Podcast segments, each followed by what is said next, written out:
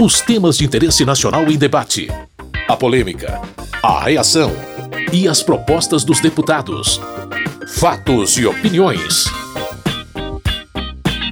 Olá, meu caro, minha querida ouvinte, você que também baixa o programa no seu agregador de podcast de preferência. Eu sou Carlos Oliveira. Seja muito bem-vindo, muito bem-vinda ao Fatos e Opiniões de hoje. É hora de ouvir os principais debates que ocorreram no plenário. Se você gosta de acompanhar diferentes pontos de vista sobre os mais diversos temas políticos, então aumenta o volume. Começamos hoje pelo projeto de lei que cria o Piso Nacional da Enfermagem. O texto foi aprovado pela imensa maioria, mas não sem críticas e mesmo discursos contrários à proposta. Tiago Mitrô, líder do Partido Novo e deputado por Minas Gerais, pediu a retirada do projeto de pauta e previu dificuldades para o futuro da profissão. Coragem não é votar contra esse projeto, porque essa é decisão lógica. Coragem é quem vai votar a favor desse projeto e arcar com as consequências depois de ver as santas casas do Brasil fechando, de verem leitos de hospitais já escassos no Brasil fechando e de verem os profissionais da enfermagem que estão hoje aqui lutando pelo piso desempregados, porque os hospitais, os municípios, os estados não conseguirão pagar este piso. Por outro lado, para Rubens Pereira Júnior, do PT do Maranhão, aprovar o piso é gratidão aos profissionais da enfermagem. A votação desse projeto não se trata de um ato de coragem, mas se trata de um ato de justiça. Justiça com a categoria que espera há muito tempo por esse reconhecimento e por essa valorização. Pedir para retirar de pauta um projeto que demorou tanto na sua tramitação seria inclusive desrespeitoso. Eu considero que este é o pior requerimento de retirada de pauta que eu vi nessa legislatura por justamente desconsiderar a luta de tantas pessoas. Para Daniel Coelho, do Cidadania de Pernambuco, o piso nacional da enfermagem não deveria ser uma discussão partidária. Está muito evidente pelo painel que a matéria será aprovada com voto da esquerda, da direita, do centro, de liberais, de conservadores, de progressistas, porque essa é uma matéria que pertence à saúde pública brasileira, pertence a categorias que são extremamente importantes para a nossa população. Quanto menos a gente politizar e partidarizar esse assunto, melhor para a gente ter um bom resultado. Célio Studart, do PSD do Ceará, vê o projeto como alento para uma profissão que enfrenta tantas dificuldades. Quem trata o salário miserável da enfermagem com ideologia nunca pegou na mão de um enfermeiro, de um técnico, de um auxiliar. Nunca se reuniu para saber o que é a ausência de um dimensionamento adequado, a ausência de uma sala de repouso, o que é uma jornada exaustiva Todas essas dificuldades da enfermagem são exatamente o retrato da dor que eles sentem por um salário que não é digno. O líder do governo e deputado pelo Progressistas do Paraná, Ricardo Barros, lembrou que ainda é preciso garantir os recursos para que o presidente da República possa sancionar o piso nacional da enfermagem.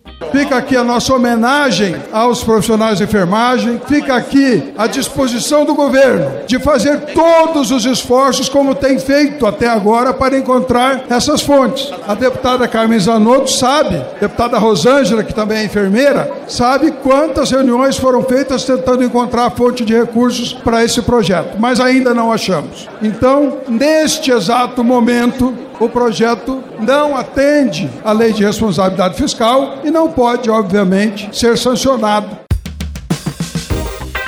Mauro Benevides Filho, do PDT do Ceará, disse que se o governo não aumentasse tanto a taxa de juros Selic, haveria recursos para o piso. O que eu acho interessante é o seguinte: a Selic aumentou de março para cá, de março até ontem, 9,75%. 10% de 6 trilhões e 800 bilhões de reais são 680 bilhões a mais de juros que o Brasil está pagando e ninguém diz nada. E está tudo bem. Hoje, o Banco Central aumentou mais 1%. Isso dá mais 42 bilhões de reais da noite para o dia. Aí fica essa lenga-lenga, essa conversa mole para poder descobrir os 9 bilhões.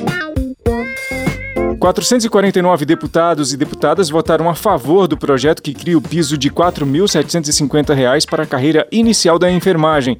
12 foram contrários. Agora, para valer, o texto precisa ser sancionado pelo presidente da República. Fatos e opiniões.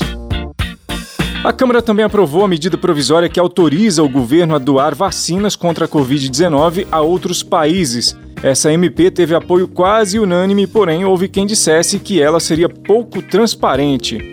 O deputado Neucimar Fraga, do Progressistas do Espírito Santo, falou que essa medida provisória é resultado da capacidade que o Brasil adquiriu para produzir vacinas. Hoje o Brasil é autossuficiente na produção de vacina. Nós estamos produzindo a nossa própria vacina e agora nós podemos ajudar os nossos irmãos, países, vizinhos e outros parceiros com imunizantes. André Figueiredo, deputado pelo PDT do Ceará e líder do partido, considera a medida provisória como muito relevante, porém, segundo ele, havia defeitos no texto que deveriam ser corrigidos. Nessa emenda que nós estamos colocando aqui, nós deixamos muito claro que nós queremos transparência e eu não sei a quem interessa vetar a transparência nesse projeto, porque a gente coloca aqui que o governo federal garantirá o acesso público contínuo por meio de sítio eletrônico oficial às seguintes informações: lista dos países destinatários das doações efetuadas nos termos do artigo 1 dessa lei. Ora, quem é que não se interessa de saber se a gente vai mandar 100 mil doses para um país A ou país B? Na opinião de Vanderlei Macris, do PSDB de São Paulo, é preciso pensar na imunização contra a Covid de maneira internacional. Há, no mundo inteiro, uma demanda para vacinas. O Brasil, muito adiantado nesse processo, não haverá falta de vacinas para o país, para a população brasileira, e nós vamos dar um grande exemplo para países mais ricos no mundo inteiro que precisamos atuar com a precisão de quem olha para muitos países pobres e possamos dar a nossa contribuição também. Alex Manente, do Cidadania de São Paulo, defendeu que a mudança sugerida pelo PDT deveria ser aprovada para melhorar o texto da medida provisória. Ela tem um papel extremamente importante, primeiro, para nós sabermos onde esses imunizantes estão sendo destinados, para onde estão indo, quais países estão tendo acesso, para colaborar do plano do ponto de vista mundial, especialmente nos lugares que mais precisam. Além disso, essa emenda do PDT que eu quero parabenizar é uma emenda que prevê, inclusive, o conhecimento dos imunizados no Brasil, se o plano de imunização está adequado para poder, a partir daí, fazer a transferência para outros países.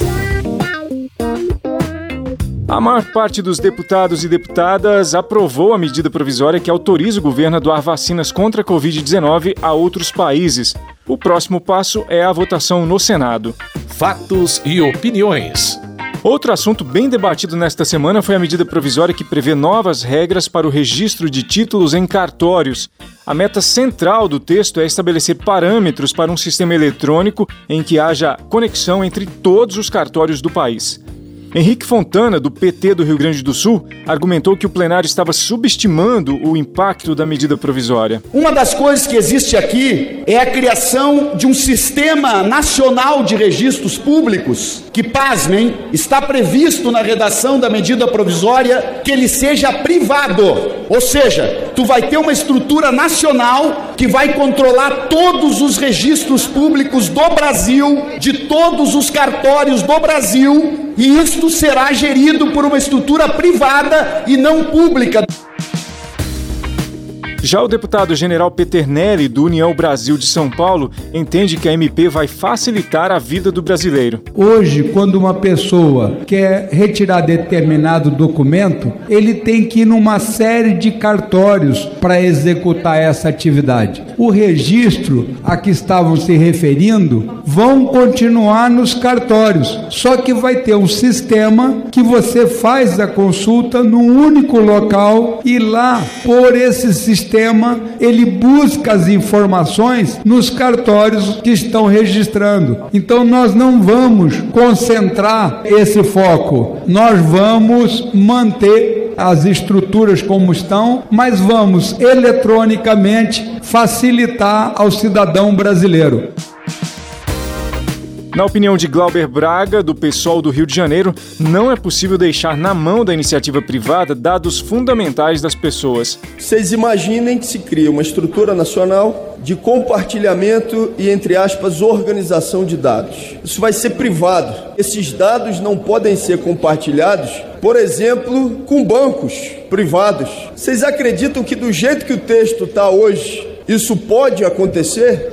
Aí pergunte ao cidadão brasileiro se ele quer os seus dados compartilhados com um banco privado numa estrutura nacional que está sendo criada por SMP, que também é de natureza privada, não é pública. Kleber Verde, deputado pelo Republicanos do Maranhão, opina que é preciso tirar o melhor que a modernidade tem a oferecer. Nós temos que utilizar a tecnologia a nosso favor. Essa medida provisória ela traz a tecnologia e permite ao cidadão, através de mecanismo tecnológico, poder fazer com facilidade aquilo que é feito hoje de forma presencial. Diferentemente, Perpétua Almeida, do PCdoB do Acre, acredita que a forma do projeto pode deixar vulnerável a privacidade das pessoas. Uma coisa é nós todos queremos que a gente use as tecnologias e tudo que é instituição e empresa avance nessa área de novas tecnologias. A outra coisa bem diferente é você colocar essas novas tecnologias facilitando o compartilhamento de dados sigilosos e informações acerca da vida vida dos brasileiros. Aí é brincar com fogo. Então, esses cartórios que já cobram tão caro todas as taxas, cobram muito caro, inclusive de pessoas simples e pobres, estão cada vez mais ricos, agora vão deter nas mãos deles todas as informações civis da vida dos brasileiros. Para Valtenir Pereira, do MDB de Mato Grosso, a medida provisória vai garantir mais agilidade para quem precisar de serviços cartoriais. É uma matéria que vai unificar os procedimentos dos cartórios. Hoje nós temos o processo judicial eletrônico, PJE, no judiciário. E esta medida provisória vem exatamente trazer o PJE nos cartórios. No PJE você acessa quem está habilitado de qualquer lugar do país, qualquer tribunal, qualquer vara do trabalho trabalho qualquer vara estadual. E neste caso, a unificação dos procedimentos do cartório vai facilitar e tenho certeza, vai também reduzir os custos de taxas e emolumentos e além do mais trazer economia para o usuário, para o cidadão. A medida provisória que cria parâmetros de registros públicos eletrônicos para unificar o sistema cartorário do país foi aprovada e vai ao Senado. Fatos e opiniões. O programa já está quase terminando, mas antes deixa eu listar para você mais algumas das propostas aprovadas na Câmara nessa semana, mas que não tiveram tanto debate. Uma delas foi a criação de uma comissão externa de deputados e deputadas para averiguar a situação de crianças, adolescentes e mulheres da comunidade Aracaçá, na terra Yanomami, em Roraima. Há denúncias de que os indígenas teriam sido vítimas de violência praticada por garimpeiros que exploram a região de maneira ilegal. Também foi aprovada a medida provisória que isenta do imposto de renda retido na fonte as operações de arrendamento de aeronaves no exterior por empresas brasileiras. A MP vai ser votada no Senado nos próximos dias. Se você quiser ter acesso a mais detalhes de todos os projetos votados e assuntos debatidos na Câmara, basta acessar o site www.câmara.leg.br.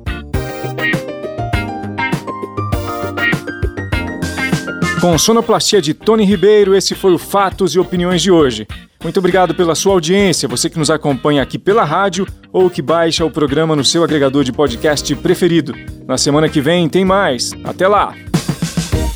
Fatos e opiniões. Os temas de interesse nacional em debate. A polêmica, a reação e as propostas dos deputados. Produção e apresentação: Carlos Oliveira.